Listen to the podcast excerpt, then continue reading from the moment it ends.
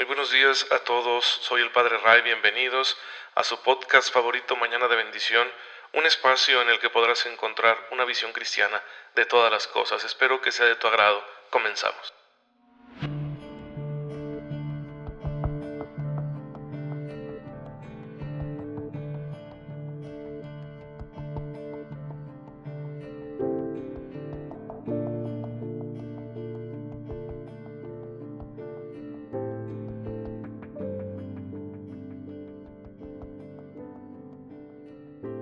Muy feliz jueves eucarístico, queridos hermanos. Les saluda su amigo el Padre Ray, aquí en su podcast católico favorito Mañana de Bendición. Les envío un fuerte abrazo y un cordial saludo. Ya saben, mi deseo de todos los días es que ustedes tengan una fe viva, bien despierta, que les permita reconocer y gozar de todas las bendiciones que el Señor pone con precisión milimétrica en nuestra vida para que con su ayuda podamos nosotros resolverlo todo según su voluntad. Él siempre está atento a lo que nosotros vamos a vivir, a lo que tenemos que hacer, y nos envía su auxilio divino para que podamos hacerlo santamente, a la manera de Cristo nuestro Señor, pues somos sus discípulos. Y así podremos vivir todos los días, como dice la Escritura, en santidad y justicia, es decir, como hijos de Dios. Y bueno, como decía en el principio, los jueves la iglesia tiene una especial devoción por la presencia de Jesús en la Eucaristía y hay que recordarlo nosotros y vivirlo. Quizá ahorita por las restricciones impuestas debido a la pandemia no podamos acudir presencialmente a la Eucaristía o a un momento de adoración solemne, a lo que tradicionalmente llamamos, por ejemplo, una hora santa. Pero Jesús está ahí en cada sagrario y podemos dirigirnos a Él al menos espiritualmente. Y si pasas frente a alguna iglesia, recuérdalo y dale gracias por estar ahí para ti y pídele la oportunidad próxima de poder recibirlo en santa comunión. Y además, cada día, recuerden, la iglesia pone delante de nosotros el ejemplo de algún santo. Y hoy, 7 de enero, pues estamos celebrando a mi tocayo San Raimundo de Peñafort. Sí, hermanos, hoy es día de mi santo para que me encomienden de manera muy pero muy especial. Este santo tuvo una vida muy inquieta, siempre estuvo realizando cosas nuevas y cumplió en obediencia a la voluntad de Dios todo aquello que el Señor mismo le permitió emprender. Busca a temprana edad ser sacerdote, era un muchacho muy estudioso, había estudiado derecho y se hace especialista en el derecho de la iglesia, al que llamamos nosotros derecho canónico. Y a los 40 años decide entrar a la orden de predicadores, de los dominicos. Ya se había hecho famoso por su erudición y por sus virtudes, y el Papa le pedirá que venga a Roma, donde se hará confesor del Papa, y luego el mismo Papa Gregorio IX, allá en el siglo XII, le encargará que realice un compendio de eh, los decretos de los papas anteriores. Cruzando el umbral del siglo XIII, se animará además junto con San Pedro Nolasco a fundar una orden, la Orden de la Merced, que se dedicará a rescatar a cautivos cristianos. Y también hacia el final de su vida se le pedirá por parte del Papa que sea obispo de la ciudad de Tarragona, en España. El santo se verá abrumado por esta tarea y pedirá verse exento debido a, a la fragilidad de su salud, y el Papa le concede ese permiso pero aún se le seguirán pidiendo algunas tareas y consejos por parte de personas muy importantes en aquel periodo de la historia, y también hacia el final le pedirán en su orden religiosa que sea el superior, que suceda a Santo Domingo de Guzmán al frente de la orden de predicadores. Y bueno, pues él cumplió con todas sus tareas y lo hizo con una gran generosidad, siempre movido por la búsqueda de la gloria de Dios y la salvación de sus hermanos. Y es lo que todos nosotros debemos hacer en nuestra vida, tener siempre ese objetivo. Es uno solo, pero lo podemos ver con distintos matices. Está el matiz de la gloria de Dios, para que Dios sea conocido, amado, adorado y servido. Está ese otro matiz complementario que es la salvación de nuestros hermanos, salvación integral, porque la salvación no es solo algo que pensemos para el futuro escatológico, es decir, para el más allá, sino que la salvación se vive aquí, se encarna aquí y por eso nos preocupan todas las necesidades de nuestros semejantes. Y también el tercer matiz complementario sería, pues, que es por nuestra propia santificación, es decir, yo también lo necesito, a nivel humano, porque hacer la voluntad de Dios me realiza como tal, y a nivel sobrenatural, porque de esa manera me voy perfeccionando, como Cristo pide a todos sus discípulos, y así puedo vivir plenamente como hijo de Dios todos los días de mi vida y salvarme yo. Así que esos tres matices tiene el único objetivo de la vida cristiana, que es amar a la manera de Jesucristo, unidos a Él. Y todo santo, pues siempre valora la cuestión de los mandamientos. No hay santo que no haya cumplido con los mandamientos. Y para cumplir bien con ellos, amorosamente, habrá que conocerlos muy bien. Y el catecismo de la Iglesia Católica nos los explica de una forma bastante extensa y dedicada y nosotros aquí estamos simplemente divulgando esa enseñanza de la Iglesia para que todos conozcamos bien los mandamientos en su sentido más pleno. Ya hemos llegado, gracias a Dios, al séptimo mandamiento, que dice, no robarás. Es un mandamiento que custodia el recto y justo uso de los bienes materiales.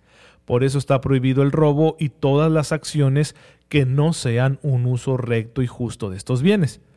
Por eso en este mandamiento se incluye el cuidado de la creación, el respeto a la integridad de la creación que es un don que Dios ha puesto en manos de la humanidad. Así lo recoge el libro del Génesis. El Señor nos ha colocado como señores, dueños de la creación. Pero este dominio no es absoluto, sino que tiene que realizarse de una forma razonable, mirando siempre al bien del prójimo, incluidas las generaciones venideras. No podemos entonces hacer lo que queramos con lo creado sino que los seres inanimados, las plantas y los animales, todo está a nuestra disposición, pero para satisfacer eh, necesidades reales que nos permitan realmente llevar una vida recta y agradable a Dios, una vida digna. Por ejemplo, dice el Catecismo en el número 2416 que los animales son criaturas de Dios, que los rodea con su solicitud providencial, es decir, si Dios cuida de todas las criaturas. Recuerden aquel pasaje de Mateo 6, 16, de que los lirios del campo no tejen, pero son los más bonitos, y los pájaros no se preocupan por sembrar ni almacenar, pero no les falta el alimento. Y ya muchos textos de la Escritura hablan de que todo lo creado le da gloria a Dios, ¿sí? como lo encontramos en el capítulo tercero del libro de Daniel. Y muchos santos han cultivado ese amor, esa alabanza junto con la creación. Recuerdes el cántico de las criaturas de San Francisco de Asís. Entonces hay que hacer una buena administración de lo que Dios pone en nuestras manos. Es lícito servirse de los animales para comer, para confeccionar vestidos. Se los puede domesticar para que ayuden al ser humano en sus trabajos y hasta en el ocio, es decir, como mascotas e incluso la experimentación médica y científica con animales es una práctica moralmente aceptable dentro de los límites razonables, es decir, que sean prácticas que verdaderamente contribuyan a cuidar o a salvar vidas humanas. Lo que sería contrario a la voluntad de Dios sería hacer sufrir inútilmente a los animales y sacrificar sin necesidad sus vidas. Es también indigno invertir en ellos sumas que deberían remediar más bien la miseria de los hombres. Es decir, en nuestro trato, especialmente con los animales, claro que con toda la creación, pero con los animales porque son seres que sienten, tienen un sistema nervioso, especialmente las especies más desarrolladas, que les permite sentir placer o dolor, y que al mismo tiempo son los más cercanos a nosotros en cuanto a nuestra biología. Y el catecismo nos enseña que en relación con los animales hay que evitar dos extremos el extremo de ser crueles con ellos, es decir, matarlos sin necesidad, maltratarlos de una forma completamente innecesaria. El otro extremo es el de invertir tanto en ellos nuestro afecto, nuestra atención y nuestros recursos, que podrían más bien aplicarse ese afecto, esa atención y esos recursos en nuestros semejantes que a veces pasan verdadera necesidad. Esos son los dos extremos que tenemos nosotros que evitar. Por eso es importante que veamos también nuestra relación con el mundo animal y con toda la creación a partir de lo que dice la Escritura, a partir de lo que el Señor nos ha revelado. La explotación de los bienes materiales, de los recursos de la tierra, tiene que hacerse procurando dentro de lo posible no dañar a la misma. A veces no es posible aprovechar ciertos recursos sin causar cierto daño, pero hay que procurar reparar o usar métodos que permitan aprovechar la energía de forma reversible, es decir, que se pueda retribuir a la misma creación. ¿Cómo es esto? Bueno, ahí está la opción a las energías naturales, ¿no? Que tanto tiempo nos han servido, ¿sí? Por ejemplo, en la antigüedad, un barco como se movía, sin necesidad de ningún motor que utilizara ningún combustible y que con ello contaminara el aire, simplemente era la fuerza del viento. Y hoy en día, aunque con nuevas tecnologías, se puede hacer lo mismo y siempre es un criterio válido para cuidar de la creación. Es decir, no dañar la creación más de lo debido. ¿sí? Ojalá que no la dañáramos nada, pero es inevitable en ocasiones al extraerle algún recurso. Y bueno, siempre aprovechar los recursos al máximo. Pero la idea central es que los recursos de la creación se apliquen a favor de toda la humanidad y no solo para unos cuantos. Y ahí es donde sí le salimos debiendo muchísimo al Señor. Y por último está el hecho de que esta explotación de recursos se realice para las necesidades verdaderas y no tanto para situaciones que resultan no esenciales, ¿sí? Es decir, la alimentación, el vestido, la salud son necesidades primarias en el ser humano y las requerimos, Así que tienen prioridad estas necesidades a la hora de aprovechar los recursos que nos da la creación. En cambio, otras necesidades deben pasar a un segundo lugar. También aquí tendremos un reto a la hora de utilizar los recursos de la creación y de someterlos a distintos métodos de, de procesamiento, porque la pregunta es qué estamos buscando. Especialmente creo que con la cuestión de los combustibles tenemos todo un reto. Ojalá que pronto podamos hacernos de la tecnología suficiente y necesaria para que no tengan que utilizarse estos elementos tan contaminantes para poder mover la realidad industrial que hemos creado y de la que hoy en día depende nuestra capacidad de trabajo.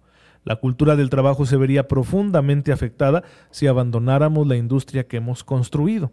Sin embargo, eso no quiere decir que ignoremos el problema de que tanta industria está contaminando. Siempre podremos tener una visión ecológica mesurada a la hora de utilizar los recursos de la creación. Y sí, esto pertenece a la moral cristiana.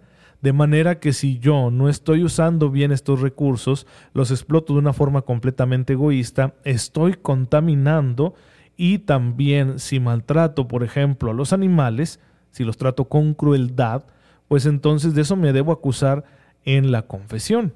Y vamos a verlo a nuestro nivel con unos, unos pocos ejemplos. El tirar basura donde no es, ese es un pecado, ¿sí? Estoy contaminando. Utilicé algunos recursos de la creación, me llegaron ya procesados, venían con sus envolturas y bueno, esas envolturas son contaminantes y yo los tiro donde sea pues ahí tengo ya un pecado contra la creación y también eso es materia de confesionario. O el niño pequeño, ¿no? Que ve a las lagartijas y pues ahí está tirándoles pedradas simplemente por el placer de matarlas, de verles morir. Bueno, es un trato cruel y necesario a unos animales que ni nos los vamos a comer, ni van a servir para nuestro vestido, no les vamos a sacar ningún provecho. Pues eso hay que evitarlo. Y un padre de familia tiene que decirle a sus hijos, no mate animales sin necesidad así todo el uso que hagamos de los bienes creados. Y luego, si yo, por ejemplo, tengo un pozo, de ese pozo saco agua, con esa agua riego mis huertos, mis huertos producen, debo pensar en los demás. Por eso se establece una ley, ¿no? Que te dice, no debe haber un pozo eh, más lejos de otro, y esta es la distancia que hay que que hay que utilizar. ¿sí? Vamos a poner un ejemplo. Dos kilómetros y medio entre pozo y pozo para que sea razonable y no agotemos el manto acuífero. Y si yo no respeto eso y a 700 metros de donde hay un pozo yo construyo otro, estoy infringiendo una ley, una ley que es razonable y eso también es materia de confesionario, porque significa que egoístamente estoy abusando de un recurso que no es solo mío, ¿sí? sino que le pertenece a toda la humanidad y para yo beneficiarme, entonces estoy abusando y ya no me estoy comportando de una forma razonable al utilizar más egoístamente estos recursos que Dios pone en mis manos. Pues bien, hermanos, suena muy verde todo esto y lo es, pero también se incluye en la moral cristiana, hay que tenerlo en cuenta. Señor, gracias por todos los bienes de la creación que pones en nuestras manos. Ayúdanos a usar de ellos de manera razonable y siempre pensando en los demás para no olvidarnos de la vida digna que tú quieres que todos tengamos. Por Jesucristo nuestro Señor. Amén. El Señor esté con ustedes. La bendición de Dios Todopoderoso, Padre, Hijo y Espíritu Santo, descienda sobre ustedes y les acompañe siempre. Muchas gracias hermanos por estar en sintonía con su servidor. Cuídense mucho, oren por mí, yo oro por ustedes y nos vemos mañana, si Dios lo permite.